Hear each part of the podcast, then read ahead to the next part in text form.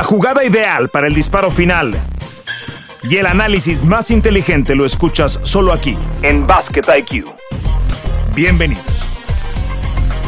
Hola a todos, acá estamos en Basket IQ. Toño Rodríguez, Fernando Tirado. Eh, si usted vive debajo de una piedra, bueno, no sabrá que las finales son Celtics contra Warriors. Acá se lo informamos. Golden State contra Boston. Eh, tendremos tiempo para analizarlas, los matchups, las ventajas, las lecturas, eh, desde el punto de vista esquemático, estratégico, evidentemente quienes están proyectados para ser MVPs, las apuestas. Lo vamos a tocar todo a detalle. Tenemos mucho tiempo para hacerlo. Toño, ¿cómo estás? Buenas tardes. Bien, Fer, emocionado. Además, todas las finales están de principio a fin en ESPN, así que muy bien, muy contento. Antes de arrancar propiamente con las finales de la NBA que comienzan este jueves, si usted nos escucha un poquito después, bueno, pues quizás ya está con el resultado del juego 1, juego 2, pero a, mí me gustaría hablar un poquito, Toño, de lo que dejaron las finales de conferencia y particularmente la más emocionante de ellas, ¿no? Que fue la de Boston contra Miami. Todo el mérito para Boston. Boston no tanqueó en ese último juego de la temporada para ganarle a Memphis. Eso le representó ser el sembrado número 2 que a la postre le, le iba a implicar jugar contra los Nets de Brooklyn, que jugaban el play-in, pero eran grandes favoritos para pasar como siete, el siete más peligroso de la historia, el siete que tenía, eh, obviamente, pues las mayores posibilidades de acuerdo a Las Vegas de ser campeón. Después eliminan a Yanis y a los Bucks en siete juegos, con la salvedad y con el break de que Milwaukee no contó con Chris Middleton y ahora le ganan al mejor sembrado de, la conferencia del Este, que fue el, Miami Heat. Todo el crédito, pero no, no quiero quitar eh, algo y, y pretender que no pasó, Toño. Pretender que que eso no ocurrió. Sí, el juego de, de, 40 puntos de Jimmy Butler, en fin, se mete al club junto con LeBron James en juegos de eliminación y junto con Dwayne Wade. Pero en ese juego 7, a mí me perdonan. Yo entiendo que él tiene todo el derecho a tomar ese tiro, faltando menos de 20 segundos para que termine el juego. Pero yo, Toño, desde ya lo califico como el peor y más egoísta tiro en la historia de los juegos 7. Cero posibilidad de rebote ofensivo. Butler, un tipo que tira en su carrera, Toño, para el 32% en triples. No, saqué la estadística, no la conseguí, a ver si, si tengo chance de conseguirla. Desde el drible y sobre la carrera, ¿cuál es su porcentaje que debe de bajar? Tiró en esta temporada 23% de tres, Toño. 7 de 24 contra Boston. Y tú me estás diciendo que esa es la mejor selección de tiro disponible. Es la más egoísta y la peor selección de tiro. Es irresponsable, es desconsiderada y me parece que es, es ahí donde se define la serie. Le pasó a LeBron en su momento en unas finales de NBA por un tiro también cuestionado que no parecía la mejor selección. Definitivamente no es, en ningún caso fue la mejor selección de tiro. Yo no voy a justificar a Jimmy Butler, Fer. Yo estoy contigo. Tienes que pensar en lo que te dé más posibilidades. Eh, esa frase en casa, Toño, pudiendo mandarlo a tiempo extra. Eh, esa frase la, escuché alguna vez del coach Morales, ¿no? Con, todo el saludo y el aprecio que, que le tenemos al coach que el básquet es un deporte que se tiene que jugar bien aunque salga mal, no que se juega mal aunque a veces te salga bien. Y ese hubiera sido el caso si es que Jimmy Butler viene con ese triple encestado.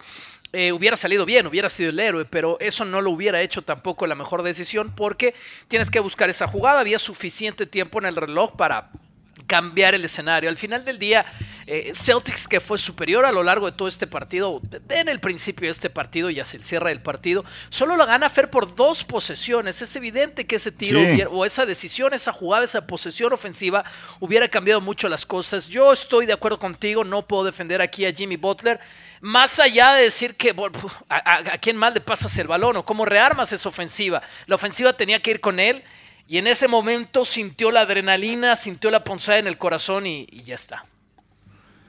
Sí, porque me estás diciendo que, que, no tenías tiempos fuera, me estás diciendo que, que era un desarrollo que, era un tiro de tres segundos, pues, pues, ya está. Sí, ¿no? o que estás tomando mal parada la defensa de Boston. Pero le reta el tiro, el, que sale a retarle el tiro es, es me parece, Al Horford, eh, a, a, Jimmy Butler. En fin, a mí, a mí eso no se me va a olvidar. Y Jimmy Butler después de firmar una magnífica postemporada, después de ese juego 6 de eliminación, bueno, pues tenía, a ver, yo no estoy diciendo que no sea quien Jimmy Butler deba de tomar el tiro final, por supuesto, nadie, nadie en ese estadio no se imaginaba que no fuera Jimmy Butler quien fuese a tirar el tiro, el último tiro disponible en un juego 7, ¿no? Sería una, una, completa estupidez pensar que hay que dárselo a alguien más, porque no estuvo Tyler Hero. Lo intentaron, lo probaron, y creo que eso le termina pesando mucho a Miami, ¿no? Un tipo que promedia 20 puntos viniendo desde la banca, que no lo tengas disponible en la serie más importante, eso le pesó mucho. Y, así como criticamos el año pasado un poquito a Phoenix, que ganó series con jugadores en el, en el equipo rival lesionados, pues Boston también tuvo su buena dosis de suerte. A mí me encanta Boston, me parece muy justo, me parece extraordinario para Tatum, para Brown, que muchos pensamos no podían jugar juntos y trascender, ahí están. Pero bueno, jugaron contra los campeones sin Middleton y jugaron contra el Miami Heat sin el sexto hombre de la temporada en la NBA. Pero ¿quién, no tiene lesiones en playoffs? Eh, es decir, y luego del otro lado Celtics Fair eh, es un roster de seis jugadores. sí, pero, es un roster. está bien, está bien, pero es un roster de cuántos jugadores? ¿Seis, seis y medio? O sea, Grant Williams juega 30 minutos, es el único factor realmente importante desde la banca en el juego 7. Derek White tiene minutos importantes también con 19 y párale de contar. No son lesiones, son decisiones del entrenador, son decisiones de Brad Stevens de cómo está armada esta plantilla. Pero fíjate, Tatum 46, promedió arriba de 41 minutos en esta serie. Horford y Smart estuvieron por arriba de 38 minutos con Jalen Brown en esta serie. Entonces, no estoy justificando pero es una plantilla muy corta, entonces aunque no tenga lesiones más allá de la de Robert Williams a lo largo de estos playoffs, sí veo que Boston es, es un equipo corto en su rotación, no es que lo diga yo, es evidente. Y del lado de las lesiones está bien, estuvo Middleton, Kyle Lowry también estuvo fuera mucho tiempo para arrancar esta serie o jugando eh, en, condiciones limitadas, Tyler Hero que ya has mencionado, pero ponte a ver, Fer, o sea, todos llegan lastimados a los playoffs. Sí, sí. De alguna forma, no, O sea, sí, de alguna forma. Entiendo que no todos están al 100%, pero, pero bueno, pues Middleton fue el, hombre de las posiciones claves en el campeonato de los Milwaukee Bucks. No lo tuvo Yanis, eso me parece que condiciona mucho la serie. Y acá sin Tyler Hero no había, a ver, todo el mérito a Miami, ¿no? Pero ganar, a ver, pensar en ganar unas finales de la NBA teniendo a Gabe Vincent y a Max Stross tanto tiempo sobre la duela, pues me parece un, un long, long, long shot, Toño. Sí, lo, que te deja ver, lo que ya sabemos todos, lo que es Spolstra. No quiero ir para allá, Fer, pero me suena que le estás quitando mérito a Celtics de estar en la final. de verdad que no, quiero ir para allá, de pero hecho, quiero que A ver, de hecho, mi deseo es, y, bueno, eh, para todos los puristas de que uno no debe de, de, externar deseos. Mi deseo es que gane Boston. A mí me encantaría que gane Boston, ¿no? Sí, a mí, me encantaría que gane Boston las finales. Yo quiero que gane Boston las finales. Eh, me, encanta la forma en la que juega Jason Tatum. Me parece que se lo merece. Su historia es extraordinaria. Eh, ¿Qué tal eso, Toño, de que utiliza eh, la muñequera de Kobe Bryant? Ah, eso creo que, creo que muchos no terminan de dimensionarlo. La máxima rivalidad en la historia del deporte. O sea, lo que trasciende Kobe Bryant, se pone una muñequera con el color morado y amarillo de los Lakers en el uniforme de los Celtics de Boston. ¿Tú, lo puedes imaginar en algún otro deporte, Toño, que eso lo justifique? No, no, no, jamás. O, sea, es como, es como si en el Real Madrid... es como si en el Real Madrid Benzema se pone, no sé, algún accesorio, ¿no? Que, tenga los colores del Barcelona porque su máximo ídolo fue Ronaldinho. ¿Tú crees que se lo van a permitir? Ah, no, no, no, lo hubieran, lo hubieran hecho leña en redes sociales, en el estadio. Y la, afición de Boston, por el pulso que yo tengo, lo vio bien. Lo que pasa es es una historia muy particular porque estamos hablando de una leyenda que perdió la vida en condiciones terribles con su hija. Es difícil que alguien incluso de ese lado se enoje con Kobe o, por la memoria de Kobe por lo hecho. Al contrario, lo entiendo los colores, entiendo los colores, pero mi punto es, Fer, e, es una historia tan especial la de Kobe, que solamente su memoria puede lograr algo así, por lo absurdo que es, como tú ya traes a la mesa, que alguien bien, sí, el ejemplo que quieras, ¿no? Que alguien de la selección brasileña se ponga unos colores en su gafete de capitán de, la selección argentina, bueno, lo mata, no puede volver a pisar Brasil. Bueno, pues eso ocurrió en la serie de, Boston contra Miami. Spolstra se tendrá que replantear muchas cosas. Nos quedamos con las ganas, Toño, de, de, que se cerrara esa historia, porque eso sí me encantó cuando Udonis Haslem va en el juego 6 y le agradece a la cámara y les dice, díganle a, Díganle a Draymond Green que gracias, ¿no? Va con la gente de TNT porque la noche anterior, después de que Golden State gana, y para darle contexto a quien no lo haya visto, gana Golden State su acceso a las finales y en la entrevista está con Shaq y con eh, Charles Barkley, Draymond Green junto a Steph Curry y le dice a, Barkley, vamos a jugar contra los Celtics, de eso no hay duda. Y entonces esto lo toma supuestamente como combustible Miami, ¿no? Porque lo, lo hacen patente previo al juego Doris Haslem y durante el juego eh, PJ Tucker. eso eh, me, hubiera gustado ver ese, ese final también. Deseo que. Eh, debo de reconocer que, me generaba morbo que Miami ganara. Sí, eran muy buenas historias de los dos lados. Que por cierto, Draymond Green, que tiene un contrato con TNT, como CJ McCollum acaba de firmar uno con, con, nosotros, con ESPN, va a estar en parte de las transmisiones en inglés. CJ McCollum va a producir podcast, como ya lo hace Draymond Green. CJ McCollum, que estudió periodismo, perdón que me salga un poco del tema, pero es una nota apenas de esta semana. Él se graduó de periodista, estudió es nuestra carrera de alguna forma y va a estar trabajando en colaboraciones con ESPN. Eh, sí, sí, Fer, es, yo, soy un gran fan del trabajo de Spostra, el desarrollo de talentos, como ya has dicho, con Vincent, con Sturz, pueden rescatar a Víctor Oladipo. O sea, les faltaron, creo yo, dos meses para que Víctor Oladipo fuera un factor realmente determinante en estas finales. Y si hubieran tenido esos dos meses antes, con Oladipo, que tenía casi tres años sin jugar básquet a este nivel, yo creo que Miami, con un eh, jugador All-Star como lo fue Oladipo en su momento, hubieran ganado esta serie por el plantel corto de Boston. Pero la historia de Boston también es muy buena. A ver, si no estoy equivocado, y no estoy equivocado porque apenas lo leí ayer, arrancando la temporada Boston, cuando estaban por debajo de 500, pagaba 51 para ser campeón de la NBA. 51 para ser campeón de la NBA y ahí están. Y yo te digo, Fer, no es que estén ahí, jugando la mejor defensa de toda la liga. Toño, ¿qué aprendimos de la otra serie? Eh, ¿qué, conclusiones destacarías de lo que pasó entre Warriors y Mavericks? Eh, que, que Luka Doncic, una, no puede cargar con ese equipo solo como no lo ha podido hacer nadie en la historia para ser campeón de la NBA. Y no, es que esté solo, ¿no? Porque yo no caigo en esa narrativa de juega solo, ¿no? Pues porque Bronson dio buenos partidos, porque Dinwiddie dio algunos otros buenos, pero no tiene un sólido eh, jugador B o un, Robin, no, no lo tiene. Constante, no, no lo tiene.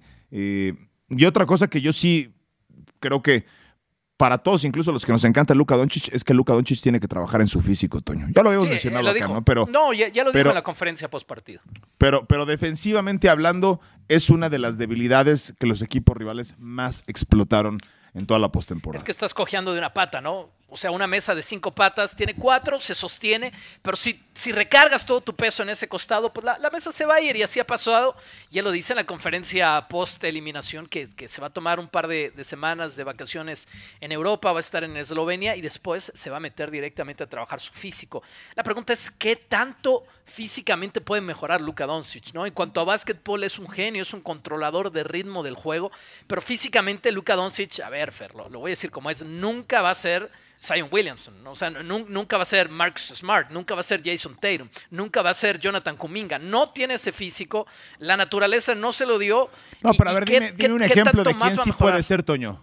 ¿Quién, quién, ¿Quién sí puede ser? ¿Cuál sería, si tiene que trabajar con un postre en el verano de me quiero poner como este jugador? O sea, ah, un, jugador... Eh, evidentemente blanco, blanco con, con un buen perfil físico, pues ha, habido, por supuesto que los ha habido en la historia de la liga. ¿Un Kevin Love? ¿Te parece un, buen ejemplo? un Kevin Love sí, sí, en su buen momento. A ver, sí, y, con un físico parecido. En Kevin Love más, más alto, pero ninguno diría yo Kevin Love también trabajó mucho el físico, Toño. ¿Te acuerdas cómo sale de, UCLA para llegar a la NBA? Seguro, seguro, seguro. Ese es un buen ejemplo. Puede ser, y en su momento era el rey de los, de los dobles dobles, Kevin Love, dominaba allá adentro. y lo que sea que gane, es bueno para Luka Doncic, evidentemente. mi, único punto es, no esperen que se vaya a convertir en Marcus Smart, ¿verdad? O sea, eso, eso no va a pasar. Eh, el margen es convertirse en un defensa decente, ¿quieres? O sea, vamos a verlo como, Como, Steph Curry, ¿no? No es, el defensivo no estoy pensando que la va a clavar, sí, no estoy pensando en que la va a clavar como, ¿no? O sea, como, como Zion, como él lo dice. Así es, así es. Steph Curry no va a ser nunca el defensivo del año, pero si ese también ha sido siempre su problema, bueno, el equipo le ayuda muchísimo, pero, pero es evidente que ha trabajado mucho en eso y, y Luka Doncic en defensa también lo puede hacer. Eh, yo me quedo con esa conclusión y la otra, la, cultura que hay en Golden State, Fer. Ya lo sabíamos y los ajustes que es capaz de hacer Steve Kerr. Es un tema que yo quiero llevar hacia las finales, pero le jugaron un switch defensivo casi en el 70% de las posesiones en el último partido, eh, los Mavericks de Dallas. Eh, y eso es algo que incomoda mucho a Golden State, porque les están dando un poco la, cucharada de su propia medicina y salieron avantes en eso. Era un equipo al que muchos en la liga les jugaban así cuando tenían a Kevin Durant, jugaban en el ISO, Durant iba a cazar el mismatch que le convenía y destrozaba a todos. A los Caps en su momento en, en las finales con esa estrategia los barrió. Ya no tienen a Kevin Durant y aún así Steve Kerr pudo hacer los ajustes necesarios en el último partido. 64% es el número de, posesiones jugadas al switch, es una brutalidad. Ni los Warriors juegan eso, ni Boston juega eso. Dallas lo hizo. Y no tuvieron mayores problemas en controlar ese último partido. Entonces yo también me quedo con ese lado. vamos a darle todo el mérito a la última gran dinastía que hemos conocido en este deporte que quizás no se ha terminado. Oye, Toño, antes de mandar a pausa y empezar a hablar del, propiamente de las finales, eh, bueno, pues no, voy a decir que son el, negrito en el arroz ni nada, pero pues los excompañeros de Kyrie contra los excompañeros de Durant, ¿no? En la final. no lo había visto así. no lo había visto así. No, lo sacaste de ahí hasta donde llegaron. O sea que, que si se van los dos, en cinco años los Nets van a estar campeones en la NBA, algo así, ¿no? sería pues sería una de esas maldiciones. A ver, todo, todo, todo, todo gira en torno a tener un grupo sano, un buen vestidor. Y está claro que ellos dos han traído problemas a las organizaciones. Había talento alrededor de ellos, ¿no? Quizás ellos pueden ser los, más talentosos, pero. El equipo más talentoso, quizás en el papel que hemos visto en los últimos 15 años en la NBA, ¿no? Sí, sí pero, todo, pero todo es vestidor, Fer. Todo es vestidor en esta liga y seguir el liderazgo de una persona. Eh, hablaba, por ejemplo, Steve Kerr mucho de lo que ha hecho Andre Gudala desde la banca. Ya hablaremos de esa experiencia. Pero bueno, el caso es todo es vestidor y los otros dos, pues estarán tomando muy buenas vacaciones. Te voy a decir al volver mi apuesta favorita. He estado caliente, ¿eh? he estado encendido ah, eh, en, las apuestas, Toño. Y te voy a decir mi apuesta favorita como para apostar. No, no voy a decir aquí porque luego se la, luego se la toman en serio. Nos dijiste que no. Los terrenos de la abuela, diría un buen amigo. Solamente antes, antes de la pausa, háblame un poco de qué tan buena ha sido tu racha, para tener una idea. No, ha sido, ha sido extraordinaria. Te pudiera decir que en los playoffs estoy muy, pero muy arriba y particularmente en las finales de conferencia. Yo creo que sí estuve arriba 2 a 1 en apuestas. O sea, estuve, estuve, estuve fino. Debo reconocer, ¿sabes quién también anduvo muy fino? Me pasó buenos picks para que lo sigan también Miguel Briseño. Anduvo fino también. perdón, pero eso no te lo voy a creer. Miguel se, se, cansó de decir en este podcast que los Mavericks le iban a ganar a los Warriors. ¿Dijo? Ah, ah, eso dijo, eso dijo, eso dijo. Y lo dijo así, que quede grabado que yo estoy diciendo. no es por aventar a Miguel, él lo dijo. Ahora, Miguel también dijo antes que los Mavericks iban a llegar a las finales de conferencia y pues todo el reconocimiento. A lo mejor eso dijo, apostó otra cosa. Pues sí. Bueno, vamos a la pausa, Toño. Platicamos de las finales y de los props y de las apuestas, en fin. Esto es Basket IQ. Regresamos. De regreso a Basket IQ, le recuerdo, cada martes tenemos una nueva entrega. Se nos va la temporada de la NBA, así es que hay que aprovechar cada minuto que tenemos disponible acá en el podcast Toño Rodríguez Fer Tirado. Denos like, que le llegue la notificación con un nuevo episodio. Eh, arrancan este jueves las finales en ESPN, por supuesto. Los Warriors serán locales en el juego número uno, enfrentando a unos Celtics de Boston que han jugado más partidos, que llevaron dos series a siete. No sé eso qué tanto vaya a influir y en donde creo que sí veremos muchos ajustes, Toño, con relación, particularmente los Warriors, de lo que tuvieron o pudieron hacer en contra de los Mavericks. Porque en esa serie contra Dallas hay que recordar que Steve Kerr se muere jugando y le funciona a la perfección, ¿no? Con que Von Looney no hubo respuesta por parte de los Mavericks para que Von Looney ganó cualquier cantidad de rebotes, se adueñó de la pintura, rebotes ofensivos, rebotes eh, defensivos. Pero cuando tienes del otro lado ahora con Grant Williams y con eh, Al Horford, lanzando como lo están haciendo, dudo mucho que pueda jugar con una alineación similar durante mucho tiempo Steve Kerr. Sí, yo tampoco lo creo. Los Warriors no han enfrentado nada como esto en su conferencia para llegar a estos playoffs.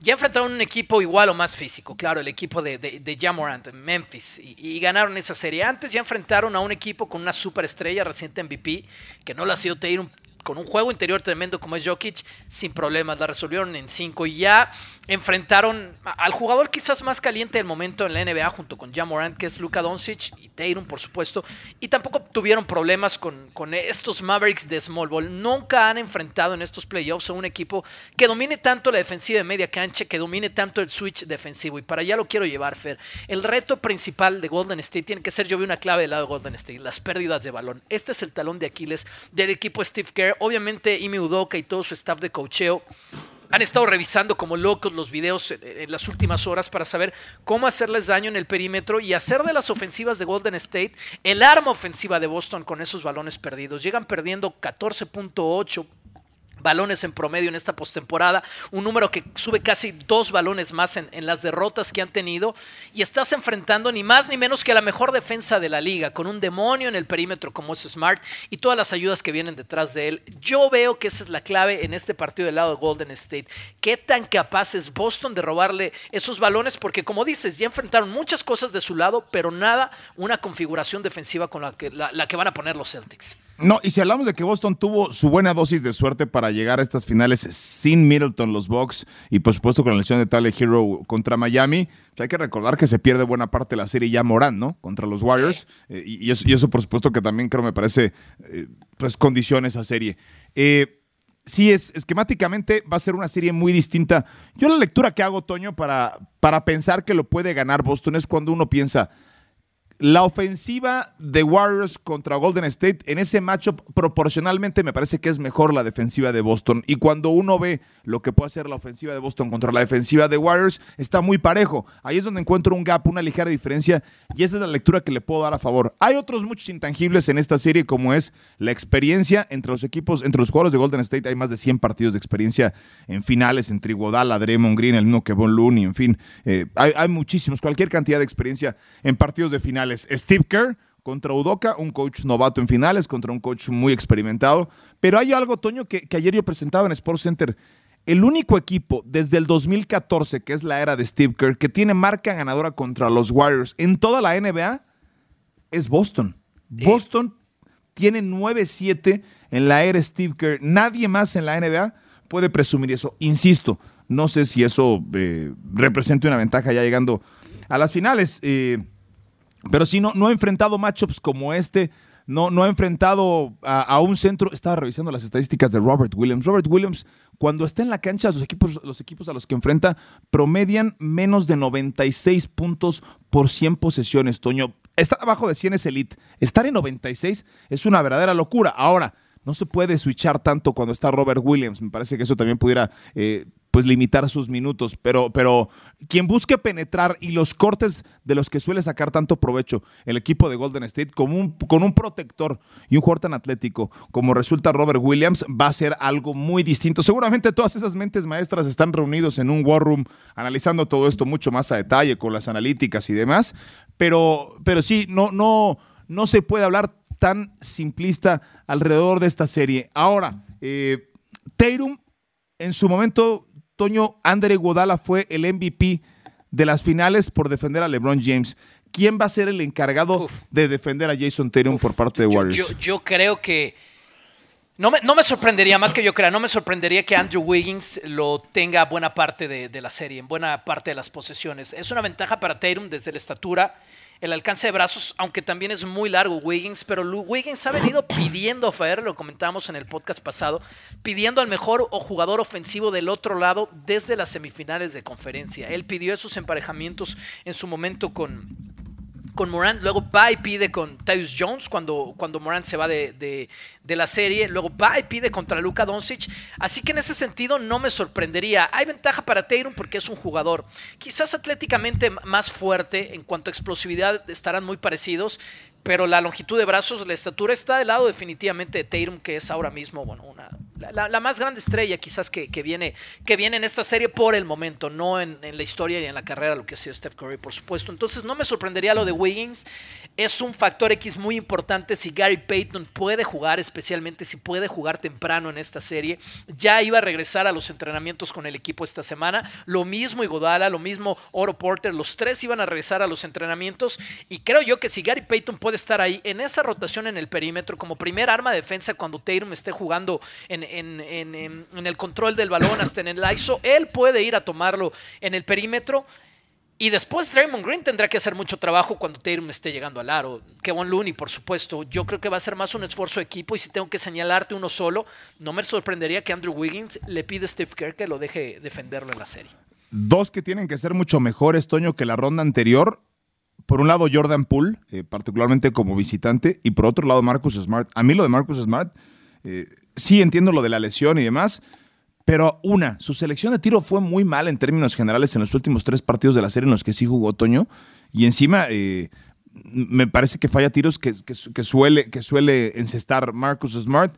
Esos dos deben dar un paso hacia el frente. Marcus Smart tendrá cualquier cantidad de minutos, ¿no? Cuando enfrentas una ofensiva como la de Golden State, pues va, va, va, va a trabajar mucho con Curry, porque aparte ahí sí puede switchar, ¿no? Con Jalen Brown, con Curry, con Thompson, con el mismo Jordan Poole. Ahí sí, esa es, esa es la gran ventaja que tiene este equipo de Boston, que entre esos tres pueden switchar a, esos tres de, Golden State. Sí, no, por, supuesto. Ahí en el perímetro va, a ser muy complicado para, para, los Warriors.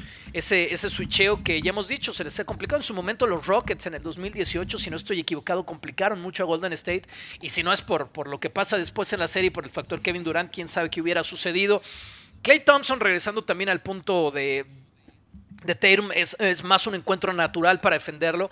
Yo creo que eso sería un error de parte de, los Warriors, poner a Clay Thompson a tratar de aguantarle el ritmo por 40 minutos o lo que sea que decida el entrenador a, a, Tatum. Yo creo que con las lesiones lo va a cocinar. A mí me encanta la defensa que ha jugado toda su carrera Clay Thompson, pero yo creo que Tatum lo, puede destrozar si es que deciden ir por ese camino, Fer. Entonces, es, es el tipo de cosas que a mí me llama la atención y algo de Tatum que sí quiero decir.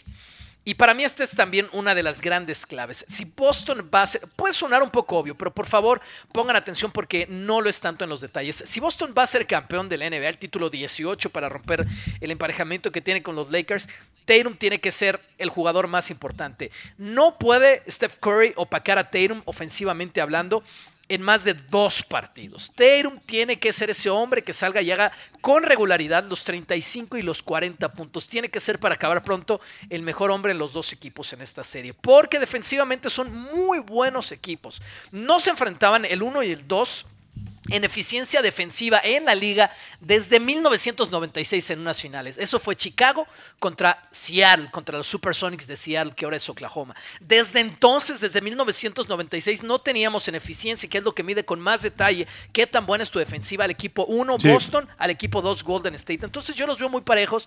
El factor puede ser el talento, Fer. ¿Qué rompe a las defensivas en una serie cuando los equipos se conocen tanto? El talento. Y yo estoy convencido de que si Boston va a ganar, Tatum tiene que ser con regularidad ese hombre que haga 35-40 puntos por noche. Bueno, eh, entrando a ese tema y antes de despedirnos, porque se nos acaba el tiempo, es. Olvídense del resto, porque estas proporciones están muy, muy entretenidas. Ya hay long shots para hacer el MVP. Jalen Brown pagando 11 a 1, Clay Thompson pagando 12 a 1, Draymond 14 a 1, Smart 18 a 1. Bueno, eh, está, está Jordan Poole pagando 22 a 1. El MVP o es Curry o es Tatum. ¿Por qué, ¿Por qué Curry si ganan los Warriors? Porque, oye, Toño, no se lo han dado. O sea, en las finales que ha sido campeón Golden State y Wodala, Kevin Durant, pero no se lo han dado a Curry, ¿no? Y por el otro lado, pues tiene que ser, tiene que ser Tatum, porque como bien lo dices, necesitan de esa versión de Tatum. ¿Cuánto paga? Y para mí esa es la mejor apuesta de las finales. Si ustedes creen que van a ganar los Warriors, yo, yo no sé, porque la serie está muy cerrada, está menos ciento, menos 160 la apuesta a ganar la serie en, en, en Money Line el equipo de Golden State y está más 130 Boston. Pero Curry está pagando más 115, pagando un poco más del 1 a 1, mucho mejor que las criptomonedas en este momento. Y si piensan que Curry, no, es que es un volado, ¿no? Y si Curry va a ganar, yo prefiero tomar esa apuesta que tomar a que los Warriors ganen, porque, porque esa, esa me parece tiene aparentemente más riesgo, Claro. Sí, aparentemente más, más, riesgo, que es, un, que es un riesgo muy, muy calculado. Sí, es lo mismo, exactamente. Es, es, prácticamente una codependencia. Si ganan los Warriors, se la van a dar porque no se lo han dado previamente a Steph Curry. Y si ganan los Celtics, pues se lo tienen que dar a Jason Tatum. Y esa está muy sabrosa, pagando 1.8 a 1. Ahora, les voy a dar otra apuesta que me gusta mucho. Es que los Warriors ganen el juego 1 y que los Celtics ganen la serie. Esa paga más 400, Toño. 4 a 1. Que los Warriors, que es muy lógico y es muy probable que ganen el juego 1. Así pasó con Miami. Son favoritos por 3 puntos para el juego 1. Sí, correcto. Así pasó con Miami y los Celtics terminaron ganando la serie. Ahora, si algo hace muy bien este equipo de Boston es jugar como visitante. No sé qué vaya a pasar si gana Boston el juego número 1, ¿eh? porque Golden State entra en pánico.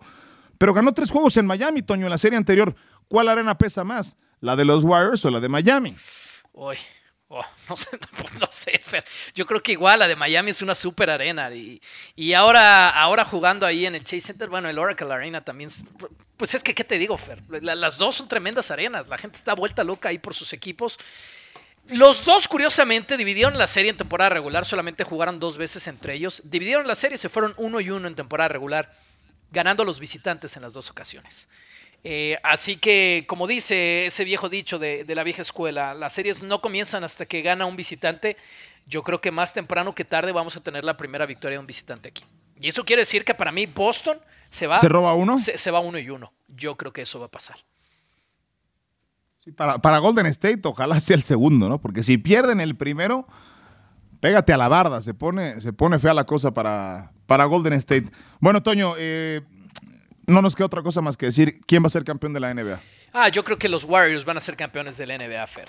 Yo lo traigo cada podcast porque a mí me lo dijo y yo le creo a la oveja. Lo más importante en un equipo de básquetbol, en un equipo campeón de básquetbol, es la cultura. Y nos lo demostraron. Los Lakers no pudieron prender el switch, los Nets no pudieron prender el switch Golden State Warriors pudo prender el switch.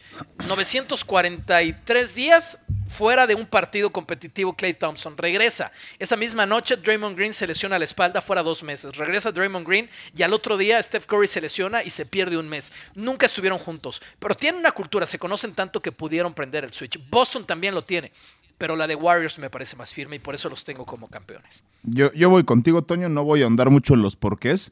Lo que me queda claro es el niño maravilla, el Dougie Hauser, el, el, cerebro, el cerebro brillante de la NBA, el que muchos decían el heredero de Popovich, eh, Stevens, Brad Stevens, que dio un paso arriba a tomar decisiones desde la gerencia en una campaña que parecía terrible, en una campaña que estaban por abajo de 500, de alguna forma, así como cuando le cambias en el Waze nuevo viaje recalculando ruta, recalcularon la ruta, Toño, y lograron sacar ese equipo por abajo del 500 para tener la segunda mejor mitad de campaña. Hicieron ajustes defensivos, trajeron a White, trajeron a Daniel Tice. Este equipo fue el mejor después de la pausa del Juego de las Estrellas. Desde entonces ha sido la mejor defensiva.